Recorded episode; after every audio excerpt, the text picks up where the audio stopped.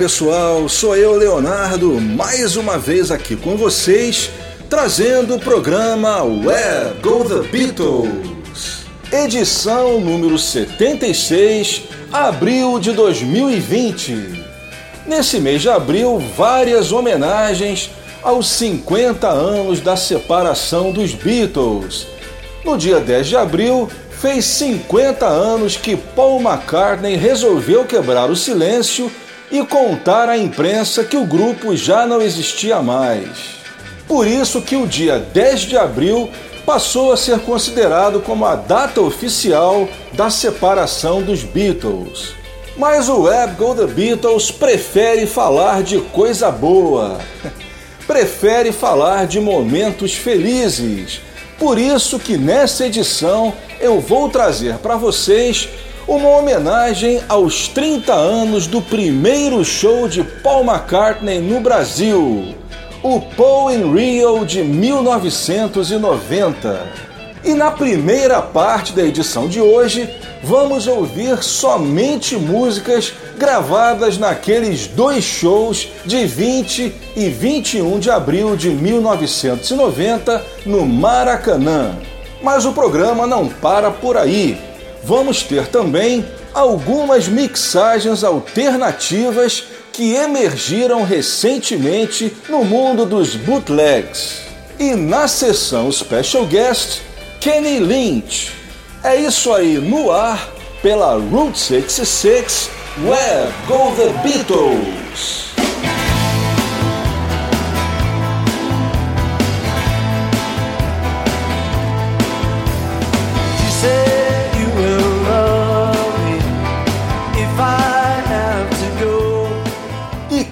Estava lá, assim como eu, lembra que o vídeo de abertura mostrava Paul McCartney em vários anos de sua carreira, até aparecer no telão a palavra Now. E agora eu convido todos vocês a entrar na nossa máquina do tempo e vamos voltar ao Maracanã no dia 20 de abril de 1990 Paul McCartney e banda estão nesse momento entrando no palco.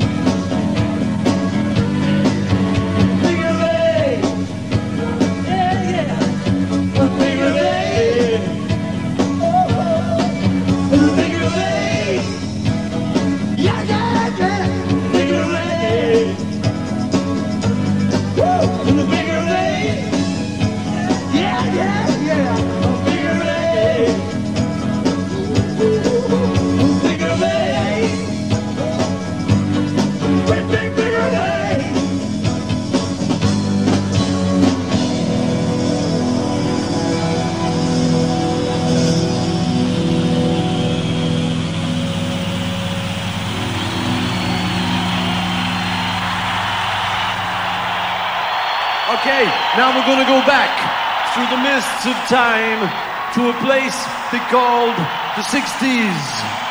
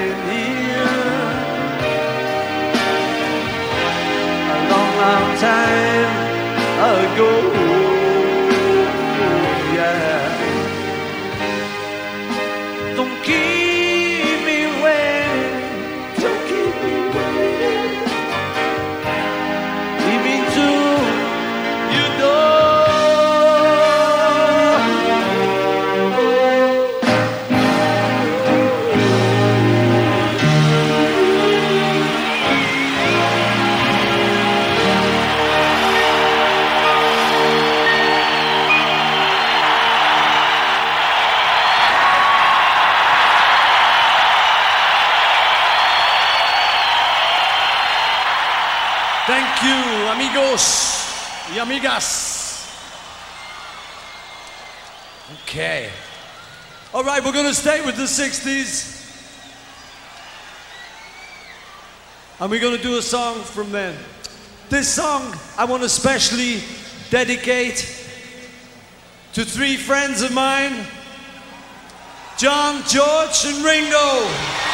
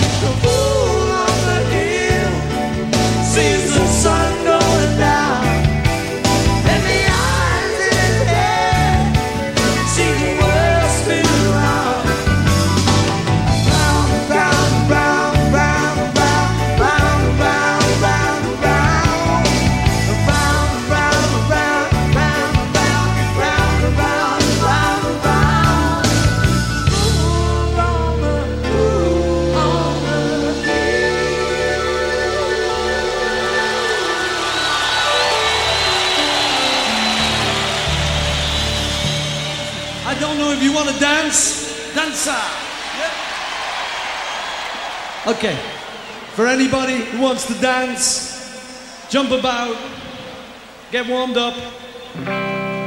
This next song is a good one to do it to, okay? Oh yeah!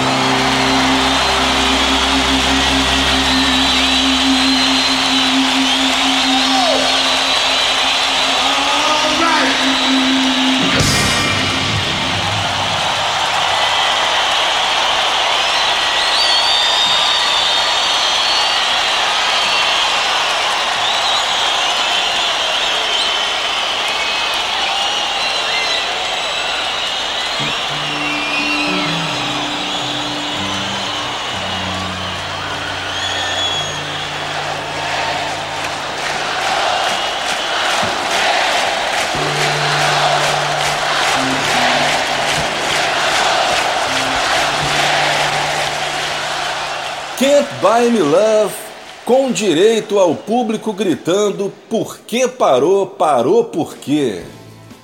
Realmente é uma emoção muito especial a gente poder ouvir isso de novo depois de tanto tempo.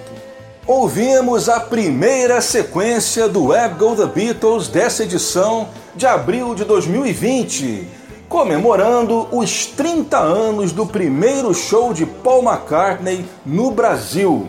Nessa sequência, a gente ouviu três músicas gravadas no show do dia 20: Figure of Eight, The Fool on the Hill e Can't Buy Me Love, e a segunda que foi The Long and Winding Road, gravada no show do dia 21 de abril de 90. Bem, uma curiosidade, vocês devem ter percebido que três das músicas que eu toquei têm um som excelente, HD nota 10, mas Figure Eight tem um som apenas razoável. Agora eu vou explicar para vocês o porquê.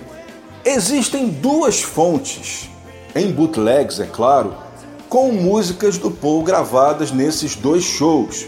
A primeira delas é o copião da filmagem que foi feita no show do dia 20 pela equipe do Paul em parceria com a Rede Globo. Bem, a Globo havia comprado os direitos para exibir um compacto dos shows no Brasil. Já estava acordado que eles não iriam exibir o show na íntegra. Inclusive por isso, como não havia preocupação de gravar o show inteiro, é que algumas músicas acabaram sendo cortadas na filmagem, porque, evidentemente, eles precisavam de alguma pausa para fazer eventuais ajustes, né, por causa de problemas técnicos, até mesmo para mudar o rolo da fita. Só que logo após esse compacto ter sido editado né, e depois levado ao ar, de repente surgiu no meio dos colecionadores essa gravação tirado lá de dentro da emissora. Não me perguntem como, né?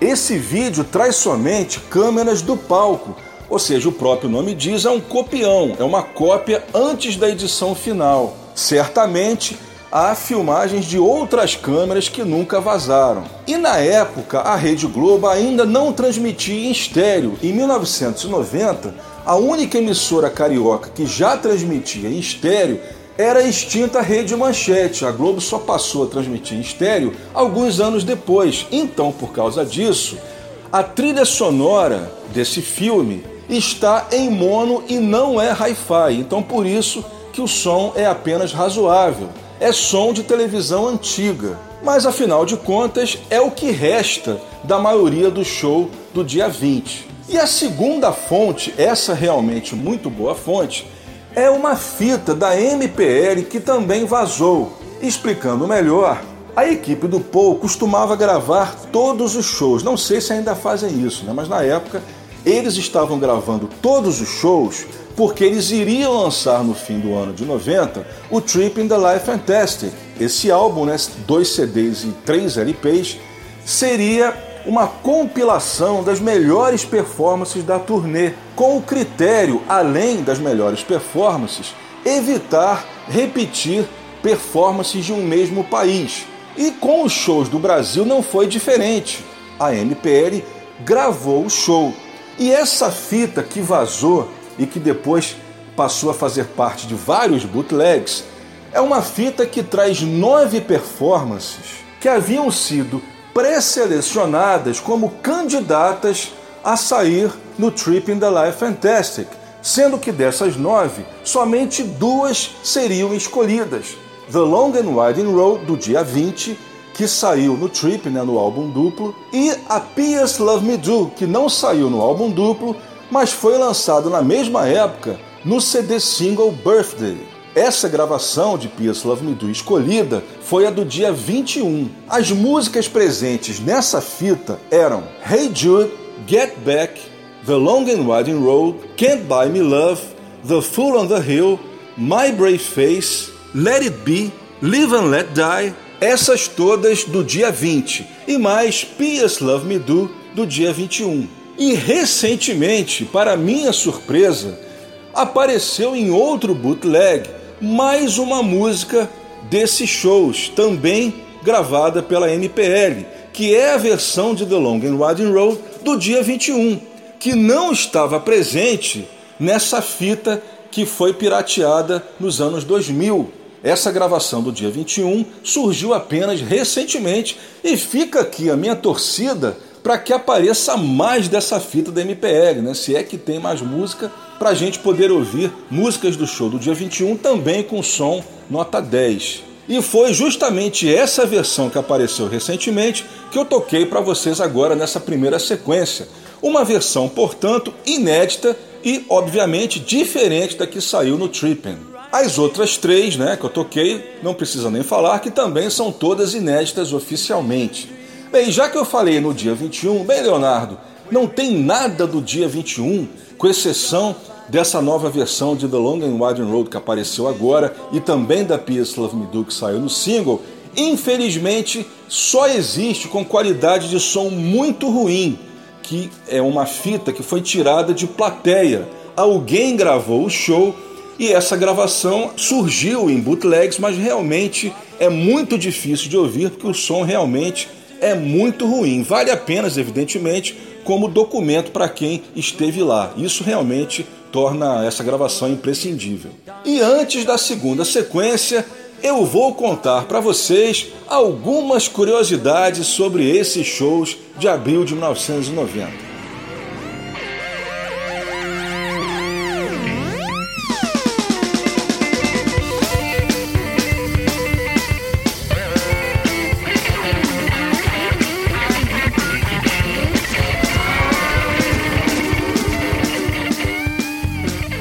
Galera nascida nos anos 90, né, o pessoal da geração mais nova, com certeza eles não fazem ideia do que representou essa vinda do Paul ao Brasil em abril de 90.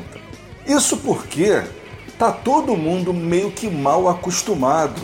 Pois é, quem em 1990 iria acreditar que de 2010 a 2019 o Paul McCartney viria fazer shows no Brasil em todos os anos, com exceção de apenas 2015, 16 e 18. Isso era uma coisa impensável nos anos 80. Né? Ninguém iria acreditar. Ou seja, se alguém do futuro retornasse a 1990 e dissesse que o Paul McCartney de 2010 a 2019 ele veio quase todos os anos aqui, certamente todo mundo iria rir e ainda mais, né? lembrando que de 2010 a 2014, o Paul ele teve aqui cinco anos seguidos. Eu acredito que nenhum outro artista tenha realizado tal façanha aqui no Brasil como o Paul. E obviamente que nós fãs mais do que agradecemos, né? Por mim, ele viria todo mês. Mas o fato é que naquela época ninguém iria imaginar que uma coisa dessas pudesse acontecer. Inclusive, tem até uma piada né, que surgiu há alguns anos que o show do Paul McCartney iria se tornar um evento, um evento oficial do Brasil, tipo desfile de escola de samba e Réveillon em Copacabana. E eu cheguei até a ver gente falando assim: olha, esse ano não vou poder assistir ao show não, mas de repente ano que vem eu vou. pois é, show do Paul McCartney aqui no Brasil meio que já virou parte da paisagem. E que bom que virou, né? Porque, como eu falei para vocês, por mim, o Paul McCartney viria ao Brasil todo mês. Mas por que, que eu digo que em 1990 isso era uma coisa impensável? Bem, por vários motivos. Primeiro, que o Paul McCartney, em 1989, quando ele começou a turnê que se chamou The Paul McCartney World Tour, mas que ficaria mais conhecida com o nome de Flowers in the Dirt, por causa do, do álbum que ele estava promovendo na época, ele não fazia turnês mundiais desde 1976, que foi a turnê que se chamou Wings Over the World, que é, percorreu os Estados Unidos inteiro, também a Europa e a Austrália. Depois ele fez a turnê britânica de 79, que ficou só ali na Grã-Bretanha mesmo. Iria para o Japão, mas houve aquele problema dele ter sido preso quando ele chegou né, por porte de drogas e a turnê acabou sendo cancelada e ficou mesmo só naquela turnê inglesa. E depois disso, nos anos 80, o Paul ele nunca chegaria a acenar de novo com uma probabilidade de fazer uma nova turnê. Claro que ele chegou a fazer algumas apresentações né, em televisão, como a participação dele no Live Aid, também no Princess Trust, mas foi uma coisa assim bem simples, apresentações de TV e só. Grandes turnês, ele parecia dar a entender de que não estava afim nem tão cedo de realizar. Então, só esse fato por si só já desestimulava o fã a acreditar que pudesse um dia ver o Paul McCartney no Brasil. E uma outra coisa interessante também que rolava nos anos 80 é que havia uma ideia de que show de rock era uma coisa que não era voltada para os artistas mais velhos. Fazer shows, fazer turnês era considerado uma coisa para artistas mais jovens. Mais uma vez eu digo, se você dissesse naquela época que o Paul McCartney, que os Rolling Stones estariam fazendo shows com mais de 75 anos, certamente o pessoal iria rir de você. Era uma coisa também inimaginável. Lembrando né, que o pessoal sempre comenta que os 70 de hoje é os 50 de ontem e o 40 de hoje é o 20 de ontem e por aí o que é realmente uma verdade. Antigamente você imaginava o Paul McCartney com 77 anos, você imaginava que ele ia estar na sua cadeira de balanço, curtindo os netinhos e tomando chá. Ninguém imaginava que ele ainda iria estar em pleno vigor, fazendo shows de duas horas e meia sem direito a nenhum copo d'água. Então a gente pensava, poxa, se o Paul não fez show no Brasil quando era novo, agora é que ele já está ficando velho, né? Velho entre aspas, porque naquela época você via um, um, cara com 45 anos, você já achava que ele era velho, né? E no entanto você vê imagens do show do Paul de 90, ele está com cara de garoto, né? As coisas realmente são bem relativas. Então, por causa de tudo isso, era impensável você acreditar que um Beatle pudesse vir ao Brasil. Então, quando o Paul McCartney anunciou a turnê Flowers in the Dirt, que começaria em agosto de 89, e já foi anunciado que ela viria ao Brasil realmente pegou todo mundo de surpresa. As pessoas já começaram a esperar pelo show em agosto de 89. E eu acredito que o pessoal que viveu a época, infelizmente eu não vivi a época, eu nasci nos anos 70, sou da geração que começou a curtir Beatles nos anos 80, mas obviamente o pessoal da minha geração também esperou demais por esse show, mas eu creio que a espera maior tenha sido, obviamente, do pessoal que viveu os Beatles em tempo real, pessoal que sonhava, o pessoal que ouvia os Beatles na rádio e imaginava que um dia eles pudessem vir ao Brasil. Tem até uma música do Tavito que fala isso, Rua Ramalhete. Será que um dia eles vêm aqui? Porque o pessoal que cresceu com os Beatles sempre sonhou em ver os Beatles um dia aqui no Brasil. E uma coisa interessante acerca disso é que existe uma entrevista, uma entrevista coletiva de 65, em que uma repórter pergunta ao George por que, que eles nunca fizeram shows na América do Sul. E aí o George se surpreende com a pergunta e responde assim: Ora, mas é porque eles nem sabem que a gente existe. Essa era a visão que eles tinham. E isso é engraçado porque eu já vi muitos brasileiros dizendo que os Beatles nunca vieram ao Brasil porque eles não tinham conhecimento do que rolava aqui, que eles achavam que aqui o pessoal era meio primitivo, que morava em árvores. Eu já, ouvi, eu já ouvi isso, acredite se quiser. Mas essa não era a realidade. A realidade era justamente o contrário. Eles achavam que nós é que não tínhamos acesso a eles. Por que, que eles pensavam assim? Porque apesar de muita gente achar que o artista é que escolhe onde vai fazer shows, o que acontece é justamente o contrário. O artista ele vai onde o contratam. O telefone só toca daqui para lá. Os Beatles jamais iriam ligar para algum produtor perguntando se havia possibilidade de fazer show no Brasil. Contratante é que tinha que ligar. E certamente, imagino eu, que naquela época nenhum produtor brasileiro tinha condições para trazer um espetáculo daquela magnitude para o Brasil. Outros artistas de menor grandeza, excelentes, mas de menor grandeza, como por exemplo o Johnny Rivers, os Herman's Hermits, vieram ao Brasil nos anos 60. Mas eu creio que, evidentemente, os seus cachês e a estrutura deles era bem menor. A mesma coisa provavelmente aconteceu na turnê Wings Over America. Por que, que não houve shows na América do Sul? Certamente porque os empresários daqui achavam que seria inviável contratar um show tão grande.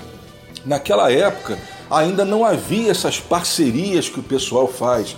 Por exemplo, esse show do Pô no Maracanã, ele foi feito através de parceria da produtora com várias empresas, patrocinadores que foram correr atrás e mesmo assim foi difícil.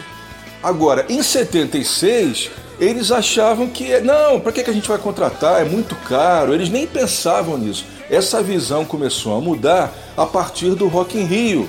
Aí que os empresários começaram a perceber que trazer shows de artistas de primeira grandeza não era tão complicado assim. E nessa entrevista de, de 65 que eu comentei, é até engraçado, porque o George ele chega até a dizer assim: a gente quase foi ao México. Ou seja, eles realmente eles não faziam ideia porque que o pessoal daqui da América do Sul não os contratavam. Eles pensavam assim: se eles não nos contratam é porque eles não querem saber de nós. Mal sabia eles, né? O número de fãs que eles tinham na América Latina. E esses shows, aliás, de abril de 90, eles foram tão aguardados por causa de tudo isso que eu comentei com vocês, por causa dessa espera, vamos dizer assim, né? De 64 até 90, essa espera de 26 anos que durou até o pessoal poder ver um Beatle aqui no Brasil. E essa espera ainda foi maior porque, como eu falei para vocês, esse show foi um dos shows que foi avisado com o maior número de meses de antecedência. Paul anunciou a turnê dele em agosto de 89 e desde essa época já havia sido confirmado que haveria esses shows no Rio. Já tinham até dado nome para o evento, né? Paul in Rio, feito cartazes, é, já tinham feito material de propaganda. Então, esses oito meses que antecederam o show foram tão divertidos quanto o show. Existe até aquele ditado né, que diz que o melhor da festa é esperar por ela aquela expectativa para o show foi tão emocionante quanto o show em si. Quem estava lá, com certeza, vai concordar comigo. E mais um detalhe interessante: eles não foram apenas os primeiros shows do Paul no Rio, eles foram os primeiros shows no Brasil e também os primeiros shows de um Beatle na América Latina. Não, antes disso, Paul nunca havia feito shows dos Estados Unidos para baixo, acredite se quiser. Por causa disso, é que a propaganda, o marketing feito para o evento Paul in Rio também se preocupou com o público dos outros países da América Latina. Tanto é que os ingressos de cadeira, que depois eu vou falar com um pouco mais de detalhe na próxima sequência, eles foram vendidos exclusivamente em agências de turismo é claro que os brasileiros também podiam comprar, mas o foco principal era o pessoal vindo de outros países, os turistas. Realmente a empolgação era geral. O Rio de Janeiro é, vivia Paul McCartney, as rádios que até então não estavam tocando, depois da No More Lonely Nights, né, que fez um sucesso muito grande, você quase não ouvia música nova do Paul, mas as rádios estavam tocando direto. My Brave Face, Figure Eight, é, as rádios faziam um quiz sobre o Paul McCartney, né? tocava sempre vários especiais de televisão, passando clipes dos Beatles, do Paul Solo. Realmente a cidade respirava Paul McCartney, só se falava disso. E o curioso é que esse show ele atraiu não só o fã dos Beatles, como também o pessoal que gostava de música, não era fã dos Beatles, mas queria assistir ao evento. Ainda mais porque o ingresso naquela época, que daqui a pouco eu vou falar também mais um pouco sobre isso, o ingresso naquela época era muito mais barato do que é hoje. Então hoje em dia só vai o fã, porque só o fã está disposto a pagar o alto preço do ingresso. E mesmo assim, muito fã acaba não indo. Realmente os preços são extorsivos. Naquela época, como o preço do ingresso era bem mais barato, todo mundo resolveu ir, o que ajudou ainda mais a lotar o estádio. E eu creio que esse show, por causa disso, também foi o responsável por criar uma nova geração de fãs dos Beatles. Bem, na próxima sequência eu vou falar um pouco mais sobre as curiosidades dos primeiros shows do Paul no Rio, vou falar sobre o dia do show, a chuva torrencial, o quase cancelamento do espetáculo e também sobre o setlist e a banda que tocou nesses dois shows, porque agora a gente vai para a segunda sequência.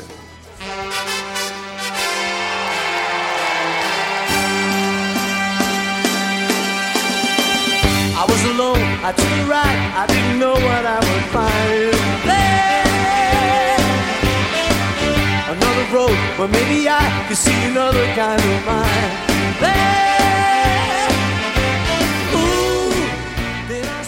Nessa segunda sequência, vamos continuar no dia 20 de abril de 1990, com mais quatro músicas retiradas diretamente da fita master da MPL.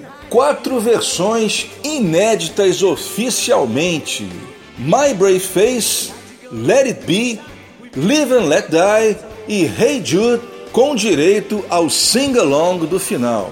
Vamos lá! Maracanã, 20 de abril de 1990. Okay, that song was from our latest album, Flowers in the Date. And this next one is from the same album. It goes like this.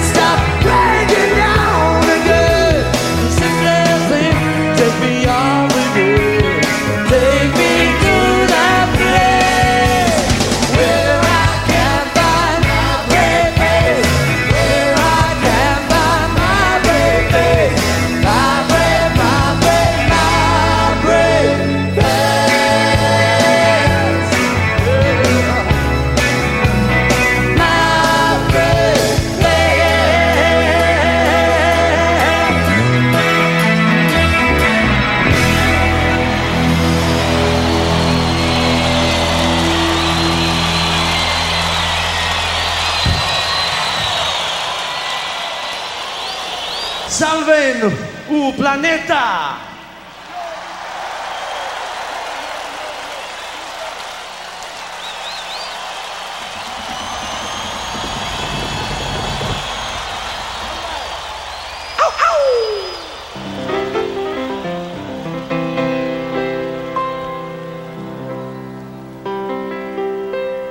When I find myself in times of trouble, Mother Mary memory comes to me, speaking words of wisdom, let it be. In my darkest hour, she is standing right in front of me, speaking words of wisdom, let it be. Oh, let it be.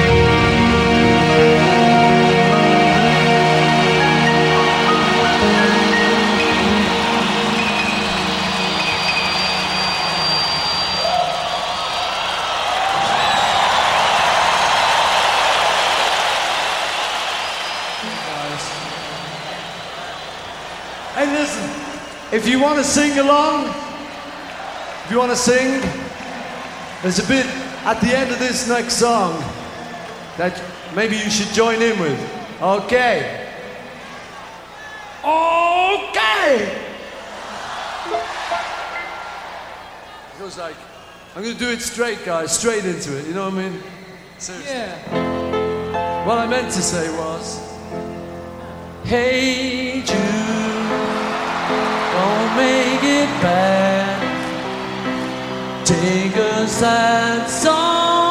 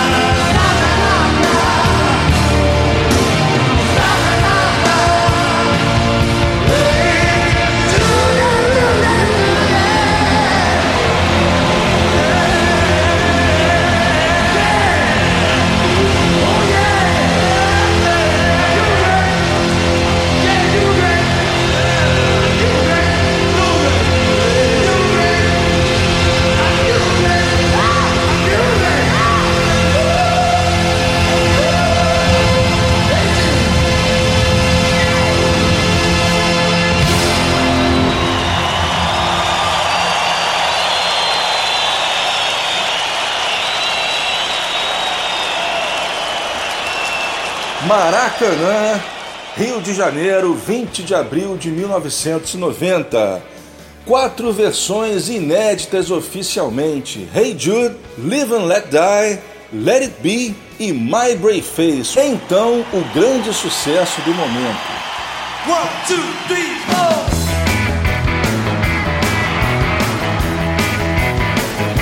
Well, she was just 17.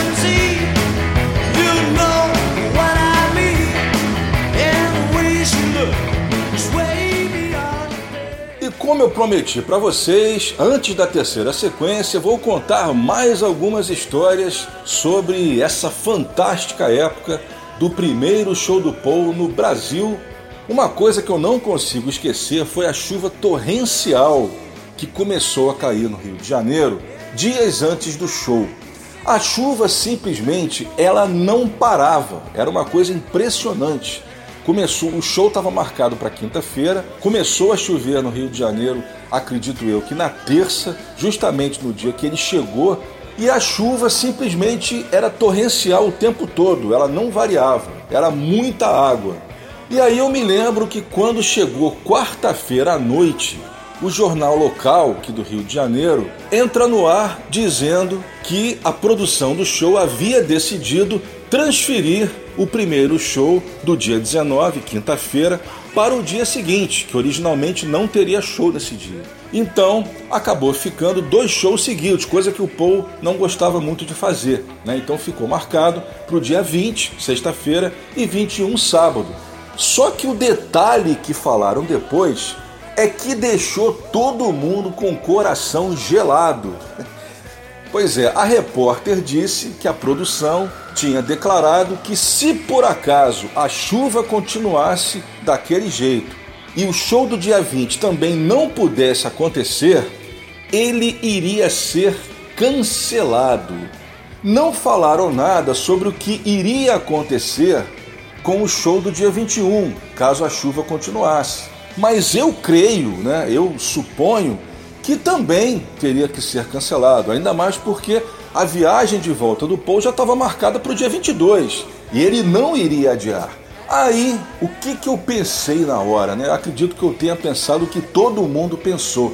Vem tanta gente ruim para cá, vem tanto artista medíocre fazer show aqui. Não vou listar nomes para não magoar supostos fãs. Mas aí, quando vem um Beatle, o Paul McCartney resolve vir ao Brasil, como eu falei para vocês, o que era uma zebra na época, né? ninguém imaginava.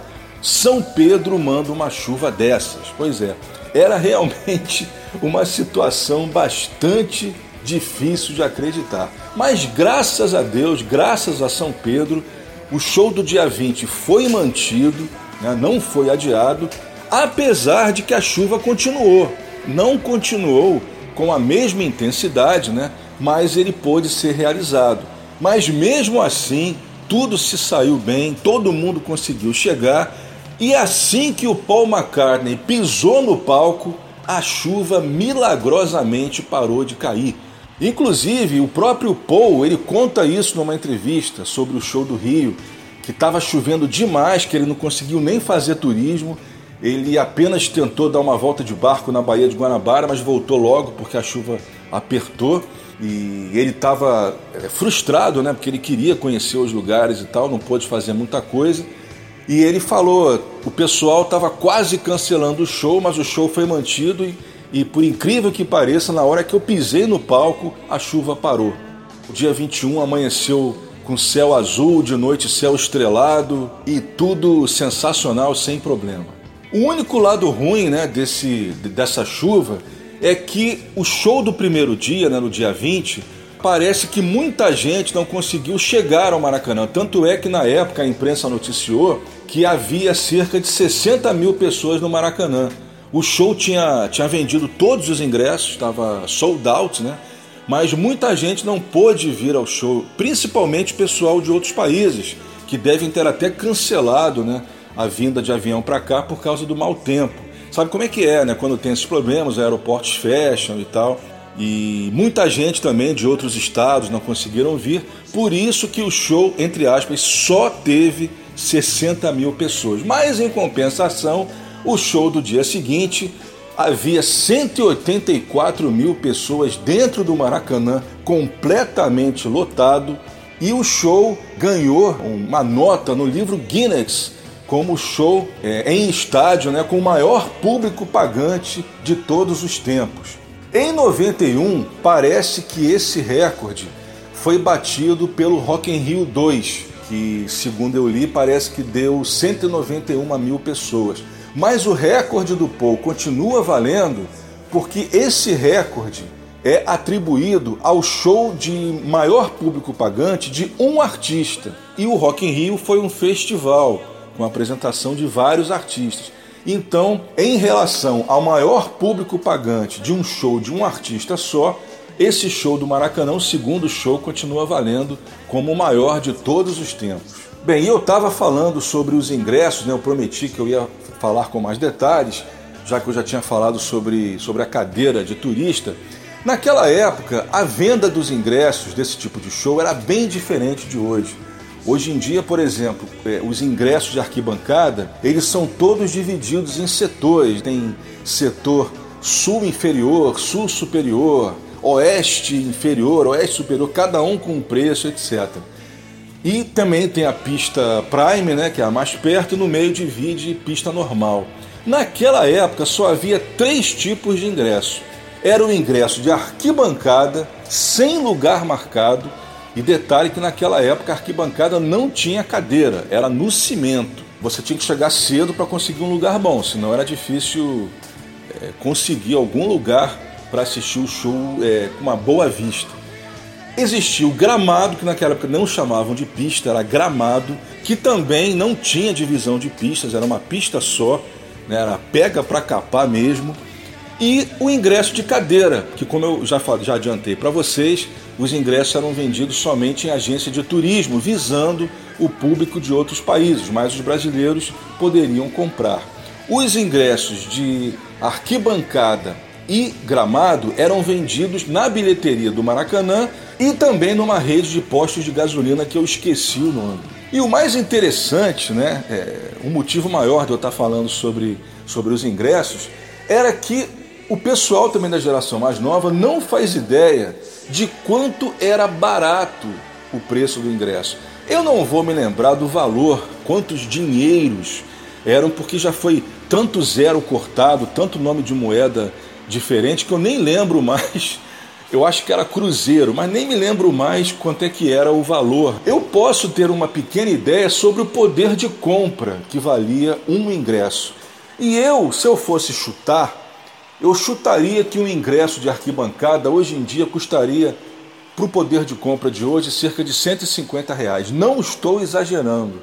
Hoje em dia, quando você vê um show aí, que o ingresso de pista é mil reais, a arquibancada é 600, não dá para acreditar quando você vê o preço barato que era naquela época. Tanto é que eu já comentei com vocês que até muita gente que nem era fã quis ir justamente porque era um evento importante, né, que o Rio de Janeiro parou para assistir, o pessoal não quis perder essa oportunidade, então como o valor não era caro, todo mundo resolveu ir. Hoje em dia, por causa do preço, só vai quem é muito fã e mesmo assim muitos fãs ficam sem conseguir pagar. Bem, vou falar agora também sobre o set list. Bem, uma, a coisa mais interessante sobre esses dois shows é que eles foram rigorosamente idênticos. É, eu me lembro que quando eu assisti o segundo show, eu reparei que até as brincadeiras que o Paul fazia com o público e também com a banda eram idênticas ao do dia anterior. Era tudo milimetricamente ensaiado. Se bobear, até o, tropeção que ele deu no amplificador deve ter repetido também do dia anterior. Eu estou falando sério, sem brincadeira. Foi tudo exatamente igual. Ele não mudou nada no set list e também até nas, na, nas introduções das músicas ele também repetia o mesmo texto. Hoje em dia é comum que quando ele faz assim mais de um show num determinado local, ele sempre costuma mudar quatro ou cinco músicas. Eu lembro que nos shows do Engenhão de 2011, né, ele mudou acho que quatro ou cinco músicas de um dia para o outro, inclusive a música de abertura é, no segundo show do Engenhão. Mas em 90, como eu falei, os dois shows foram idênticos. E em relação aos primeiros shows da turnê, também não houve muitas mudanças. As únicas mudanças que aconteceram foi que quando ele começou a turnê, ele tocava Ebony and Ivory, Twenty Flight Rock e Maybe I'm Amazed. E no show do Rio, essas três já haviam sido substituídas por Let Man e P.S. Love Me Do, que é aquele mashup que ele criou, misturando né, a Love Me Do e a P.S. I Love You, que era na verdade uma, uma versão nova que ele havia gravado em 87 e que ele havia lançado um mês antes do show do Rio, naquela edição especial japonesa do Flowers, que é uma edição dupla que o CD1 é o CD normal e o CD2 traz algumas músicas inéditas e também lá dos B de single, incluindo essa versão de estúdio de Peace Love Me Do, que até hoje só tem nessa versão japonesa, nunca saiu nenhum outro CD. A versão ao vivo, cuja versão escolhida foi a do Rio, do dia 21, essa sim saiu na Inglaterra no CD single Birthday no final do ano de 90. E depois do show do Rio, né, a turnê ainda se prolongaria mais um pouco e também haveria algumas mudanças até o fim. Por exemplo, depois do show do Rio, entraram no setlist Birthday e o Lennon Medley, que era aquele medley que ele misturava Strawberry Fields Forever, Help e Give Peace a Chance, que ele tocou pela primeira vez em Liverpool. Bem, e para você que está curioso, eu vou falar agora o setlist completo dos dois shows do Rio de Janeiro nos dias 20 e 21 de abril de 90. Vamos lá. Figure Eight, Jet, Got to Get You Into My Life, Roof Ride, Ben on the Run, We Got Married, Let Him In, The Long and Winding Road, The Fool on the Hill, Sgt. Pepper's Lonely Hearts Club Band, que ele também fez um medley com as duas versões, a versão normal e a reprise, Good Day Sunshine, Can't Buy Me Love, Put It There, com o final de Hello Goodbye, também foi uma surpresa no Maracanã, ninguém esperava. Things We Said Today, Eleanor Rigby, This One, My Brave Face, Back in the USSR, I Saw Her Standing There, Coming Up, num arranjo um pouco diferente, mais funkeado, Let It Be, Ain't That a Shame, Live and Let Die, Hey Jude, e aí vinha o bis, foi um bis só com quatro músicas, Yesterday, P.S. Love Me Do, Get Back e o medley Golden Slumbers Carry That Weight e The End, que ele encerra os shows até hoje. Em 2019, ele ainda fecha os shows com esse medley. E a banda? Bem, a banda trazia, além do Paul, parceira Linda McCartney nos teclados, Hamish Stewart, que havia sido líder da Average White Band, importante banda de funk soul dos anos 70, Robbie McIntosh, que havia sido dos Pretenders, Weeks Weekends, que é o único integrante que está até hoje, participou de todas essas turnês do Paul desde 1989. E o baterista Chris Ritton, que havia sido dos Waterboys e que depois, em 91, saiu da banda do Paul para entrar para o Dire Straits e participar da turnê do álbum On Every Street. O primeiro show da turnê foi no dia 26 de setembro de 89 na Noruega, na cidade de Drammen, e o último foi no dia 29 de julho de 90 em Chicago, Estados Unidos.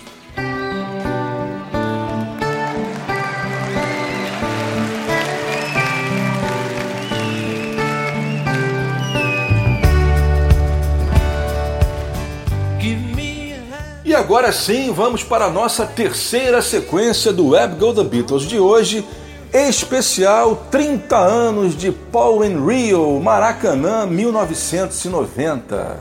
Nessa sequência, Yesterday, a primeira do bis do dia 20 de abril.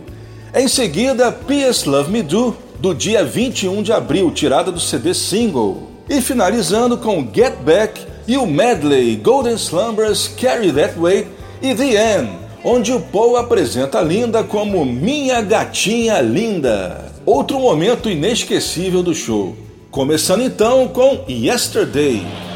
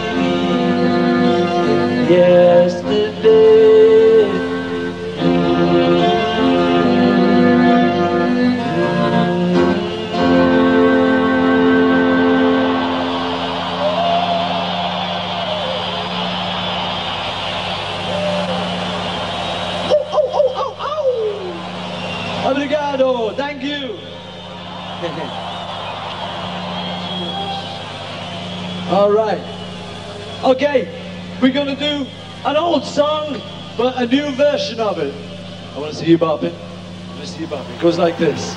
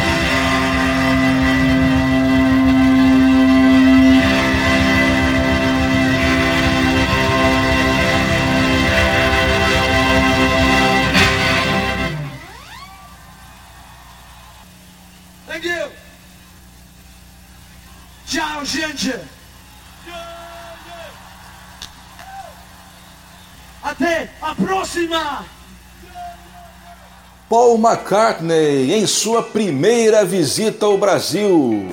Maracanã, Rio de Janeiro, 20 e 21 de abril de 1990. Lembrando que eu estou falando do verdadeiro Maracanã, para quem teve a chance, a oportunidade de conhecer, não desse Maracanã aí que o pessoal chama de Maracanã, mas não tem nada a ver com o que era.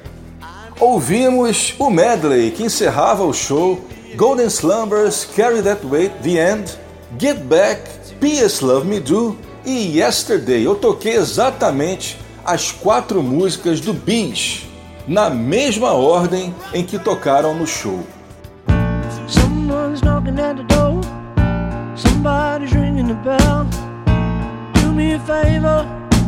Open the door and let him in. E chegamos agora na nossa sessão Special Guest. E para essa edição eu trouxe um dos artistas mais reverenciados na Grã-Bretanha e também um dos melhores amigos de Paul McCartney. E estou falando do genial Kenny Lynch. A gente que é brasileiro, eu acredito que para a maioria das pessoas, o Kenny Lynch ele seja mais conhecido por suas associações aos Beatles do que propriamente por suas canções, porque como cantor, ele infelizmente ficou mais restrito à Grã-Bretanha. Ele não chegou a ter algum hit aqui no Brasil, mas ele ficaria conhecido mais como uma das celebridades britânicas que estão na capa do álbum Ben on the Run. Pois é, o Kenny Lynch aparece no Ben on the Run com várias outras figuras conhecidas da Grã-Bretanha na época, né? Que, por exemplo, James Coburn, ator, Christopher Lee e figuras da TV também. O Kenny Lynch, né? Ele, além de cantor e compositor, ele também era o que se chama de entertainer, né? O showman porque ele, além de trabalhar em música, ele também foi durante muitos anos apresentador de TV e comediante. Eu acredito que se a gente fosse fazer uma, uma comparação, eu acho que o melhor exemplo seria compará-lo com o Moacir Franco, que também é um grande cantor e compositor, mas também é comediante, diretor de televisão, ator, apresentador e que também é conhecido como showman. Bem, mas voltemos né, ao início da carreira dele. Ele começou a cantar ainda antes dos Beatles.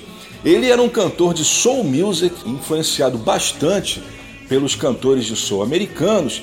Ele começou a gravar em 59, mas ele acabaria naquele velho circuito Liverpool-Hamburgo dos Beatles, onde se tornaram grandes amigos.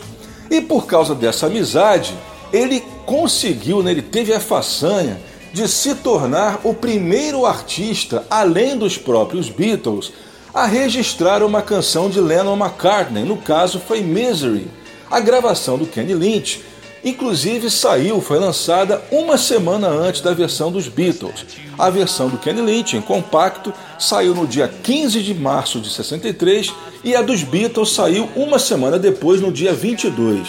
Infelizmente, o Kenny Lynch nos deixou no fim do ano passado, aos 81 anos, e obviamente recebeu várias homenagens de artistas ingleses, entre eles os velhos amigos Paul McCartney e Ringo Starr.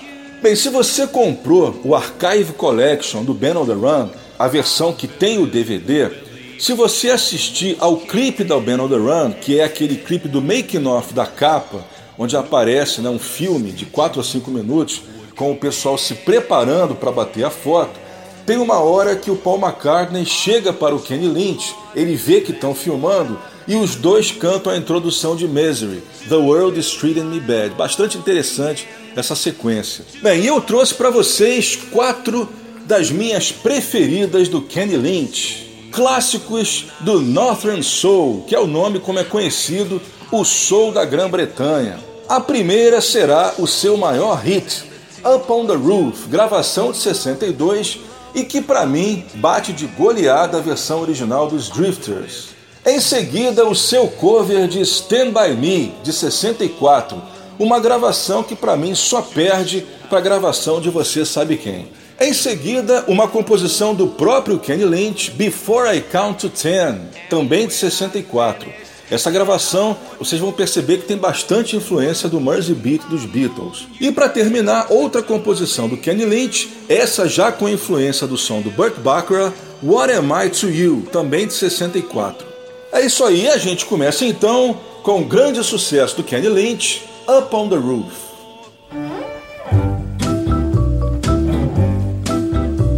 When this old world starts getting me down and people are just too much for me to face. I climb way up to the top of the stairs and all my cares just drift right into space. On the roof, it's peaceful as can be. And there, the world below can bother me. Let me tell you now, when I come home feeling tired and weak, I go up where the air is fresh and sweet. I get away from the hustling crowds and all that rat race noise down in the street. On the roof's the only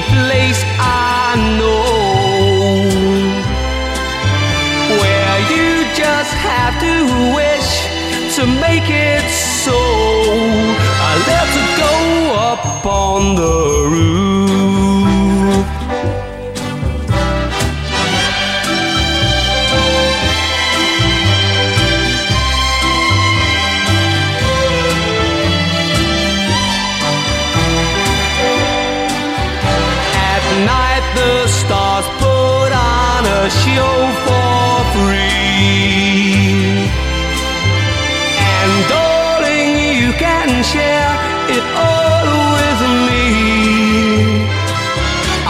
A telling you that right smack dab in the middle of town, I found a paradise that's trouble proof.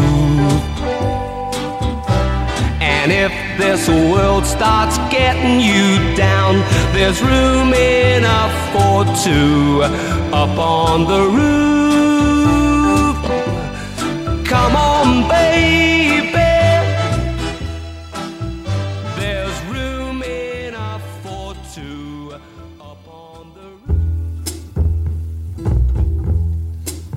When the night has come and the land is dark, and the moon is the only light we'll see. No, I won't be afraid. No, I won't. I won't be afraid none. Just as long as you stand, you stand by me. So, darling, darling, stand by me. Oh, stand by me. Stand by me. Stand by me. Stand by me. If the sky that we look upon should tumble and fall or the mountain should crumble in the sea. I won't cry, I won't cry, no, I won't, I won't shed a tear just as long as you stand, you stand by me.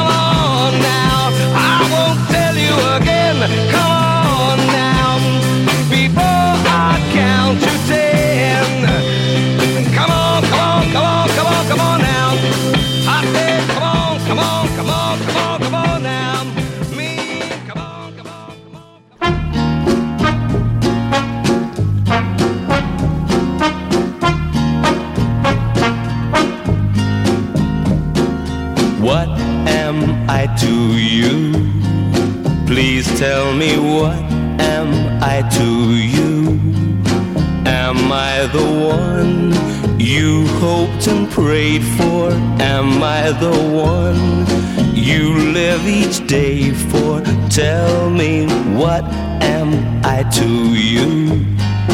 Am I just someone passing through? Someone who's there when you are lonely. Someone who's there when you are only wanting somebody to cling to. Everyone needs someone to cling to.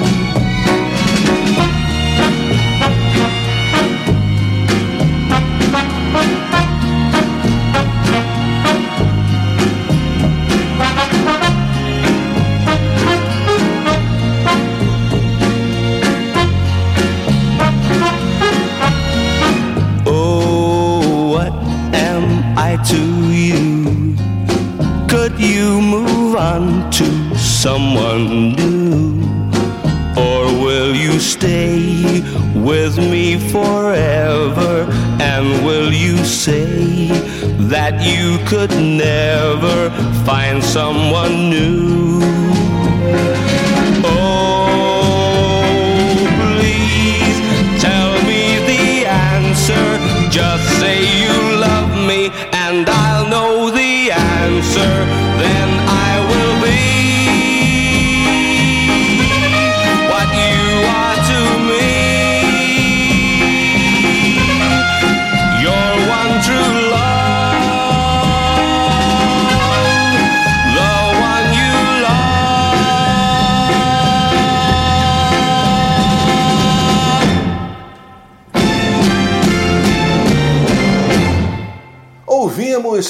Kenny Lynch no Web Go The Beatles.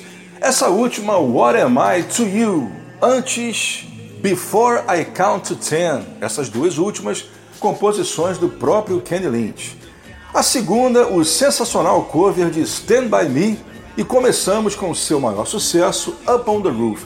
Lembrando também né, que o Kenny Lynch ele foi um compositor bastante importante para o rock do final dos anos 60 e início dos 70. Ele, por exemplo, formou uma bela parceria com o Tony Hicks, guitarrista dos Hollies, e eles compuseram dezenas de músicas que foram incluídas não só em discos dos próprios Hollies, como em discos de vários outros artistas da época. E ele também é o responsável por um dos maiores sucessos dos Small Faces, que é Xalalalali. Pois é, o Kenny Lynch era um compositor bastante eclético, porque ele gravava de tudo. Ele gravava desde rock and roll, soul music, né, como eu falei, que era o principal estilo dele.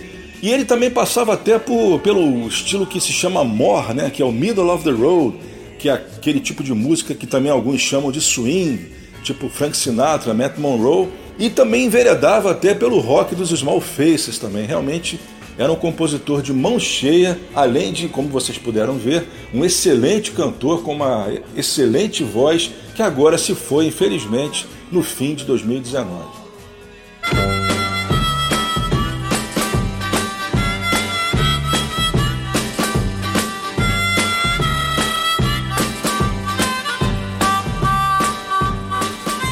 Você tá ligado no Web Go The Beatles aqui na Route 66. Produção e apresentação de Leonardo Conde de Alencar. E nessa quinta sequência eu vou trazer algumas mixagens alternativas que emergiram recentemente em bootlegs. As duas primeiras, versões estéreo de She Loves You e I'll Get You. Bem, algum tempo atrás, você que está sempre ligado no Go The Beatles, eu apresentei versões estéreo de Love Me Do e P.S. I Love You, ambas com o típico estéreo da época, voz de um lado e instrumentos do outro. Eu comentei com vocês, com bastante detalhes inclusive, sobre o DES, o Digital Extracted Stereo, que é um milagre que alguns softwares estão conseguindo fazer ao conseguir separar sons de gravações mono, ou seja, eles pegam gravações em mono e conseguem, através de softwares super potentes, separar todos os instrumentos e vozes, jogam cada um num canal e depois fazem a sua própria mixagem estéreo.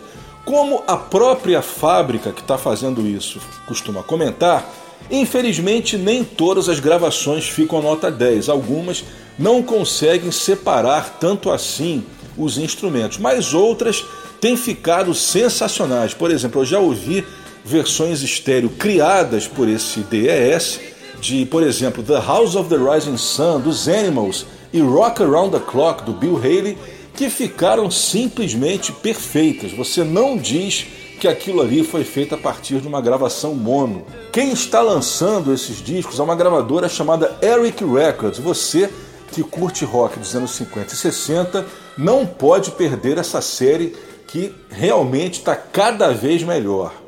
Infelizmente, é claro, eles não podem lançar nada dos Beatles porque, evidentemente, a Apple não dá o direito. Mas, como eu comentei nesses programas passados, eu sabia que ia aparecer assim, de repente, pela internet. Evidentemente que, como eles divulgam os nomes dos softwares que eles usam, na época eu cantei a bola. Alguém vai comprar esses softwares vai instalar e vai começar a fazer as suas próprias mixagens. Daqui a pouco vai aparecer material dos Beatles e não deu outra. Eu já mostrei para vocês a Love Me Do e a P.S. I Love You, que ficaram muito boas. E agora apareceu She Loves You e I'll Get You, também com o mesmo estéreo típico da época, vozes de um lado e instrumentos do outro. A EMI, né, os estúdios Abbey Road, eles dizem que perderam as fitas originais de dois canais de She Loves You e I'll Get You.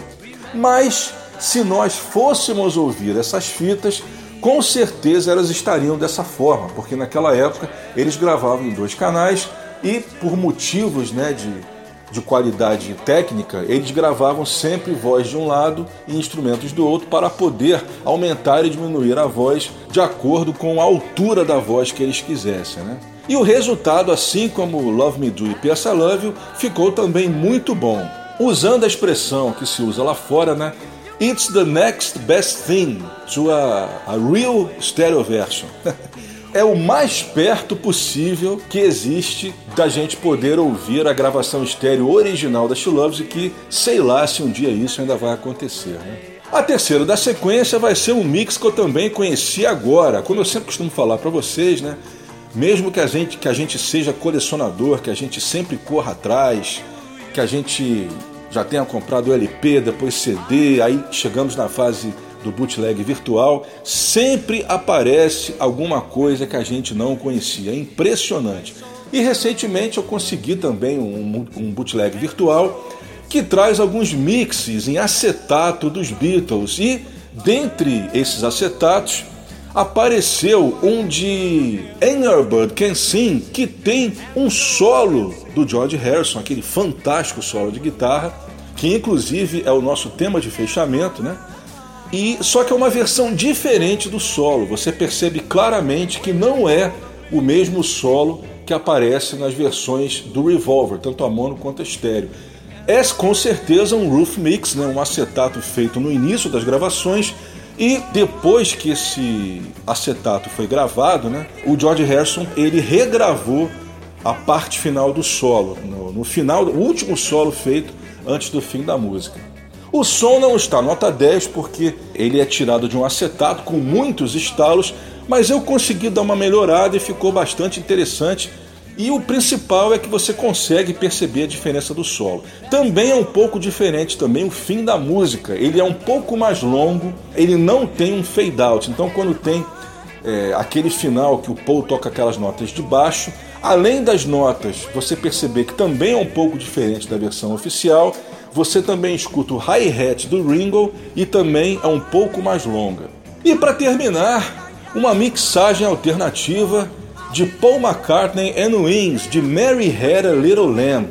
Essa também foi um tremendo achado. Como eu falei, de vez em quando né, a gente descobre que em alguns países foram lançadas mixagens alternativas que a gente nem sonhava que existiam.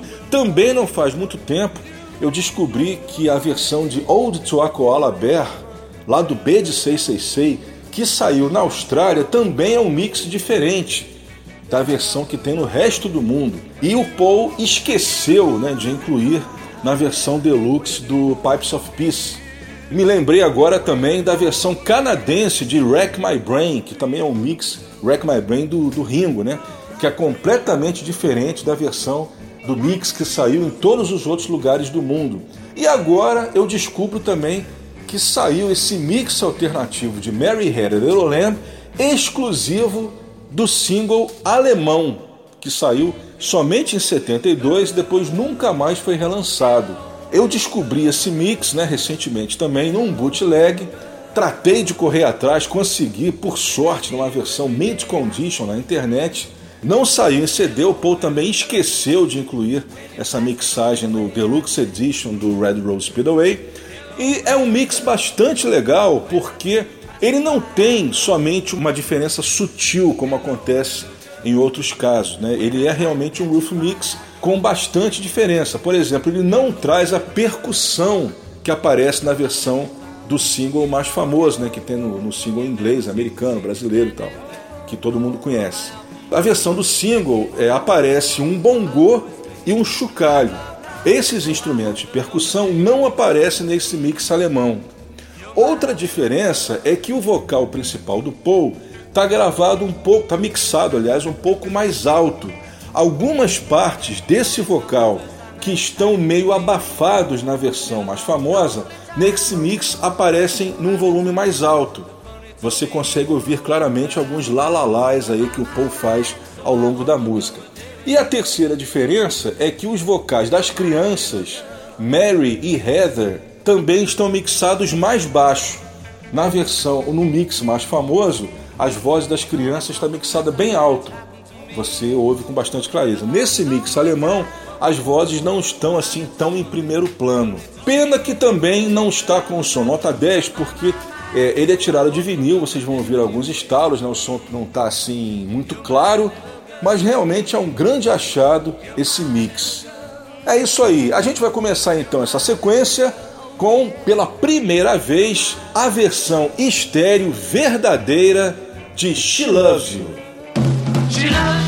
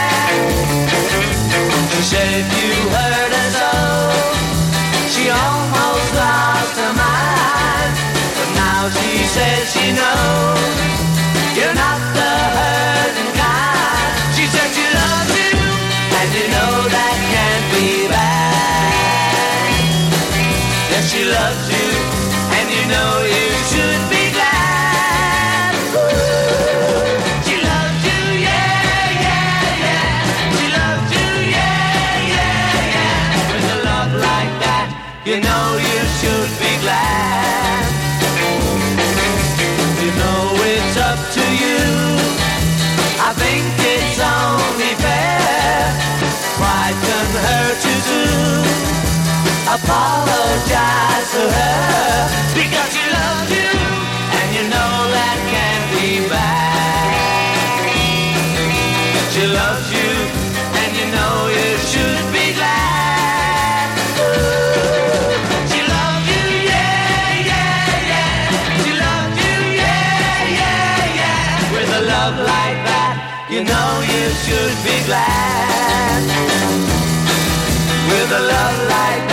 you know you should be glad. With a love like that, you know you should be glad.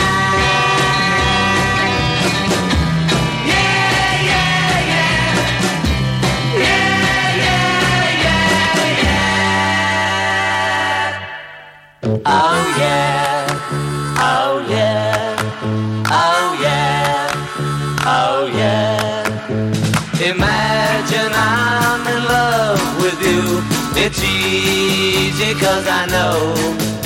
I've imagined I'm in love with you many, many, many times before. It's not like me to pretend, but I'll get you, I'll get you in the end. Yes, I will, I'll get you in the end. Oh yeah, oh yeah. I think about you night and day. I need you and it's true. When I think about you, I can say I'm never, never, never, never blue. So I'm telling you, my friend, that I'll get you, I'll get you in the end. Yes, I will, I'll get you in the end. Oh yeah,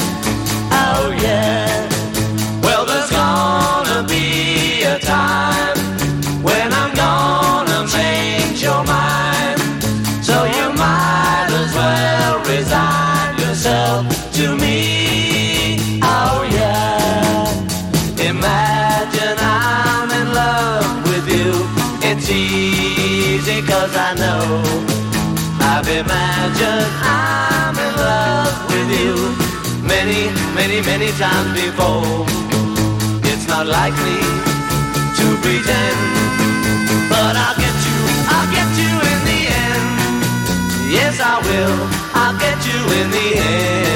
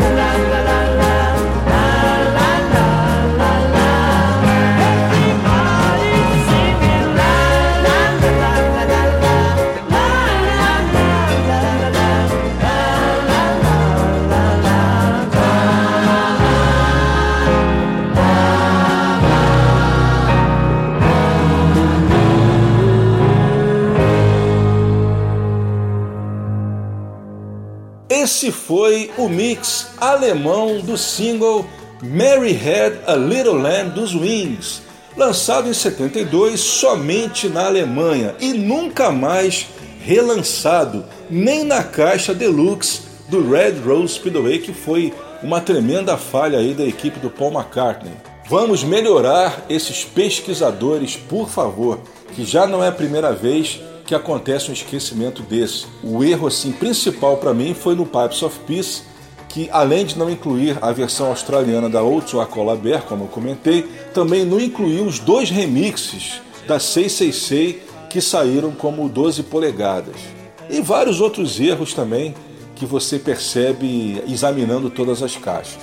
Erros que se a equipe do Paul tivesse consultado um fã, com certeza eles não teriam acontecido. Antes da Mary Had a Little Lamb, a gente ouviu três alternate mixes não oficiais. A terceira foi Your Bird Can Sing, com o solo de guitarra diferente da versão que saiu oficialmente. E começamos com as versões estéreo verdadeiras, feitas em Digital Extracted Stereo, de She Loves You e I'll Get You. One, two, three, four.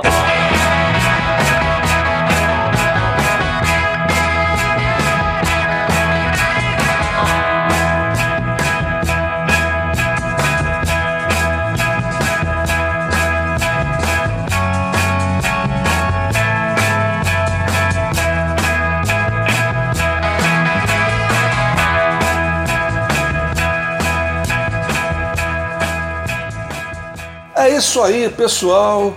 Chegamos ao final dessa edição número 76, abril 2020 do Web Go The Beatles. Web Go The Beatles é uma produção, edição, tem texto e apresentação deste que vos fala Leonardo Conde de Alencar, sempre aqui na nossa Route 66 Soundtrack. Espero que vocês tenham curtido a edição de hoje, onde a gente comemorou os 30 anos do primeiro show do Paul de um Beatle no Brasil, da mesma maneira que eu gostei de produzi-lo para vocês. Não deixe de conhecer o nosso Facebook, facebook.com/webgothebeatles. Lá você vai ver inclusive o endereço do nosso podcast, onde você poderá ouvir em streaming ou baixar todas as edições anteriores do Go The Beatles. É isso aí, nos vemos no próximo episódio. Vou deixando aqui o meu abraço e até lá!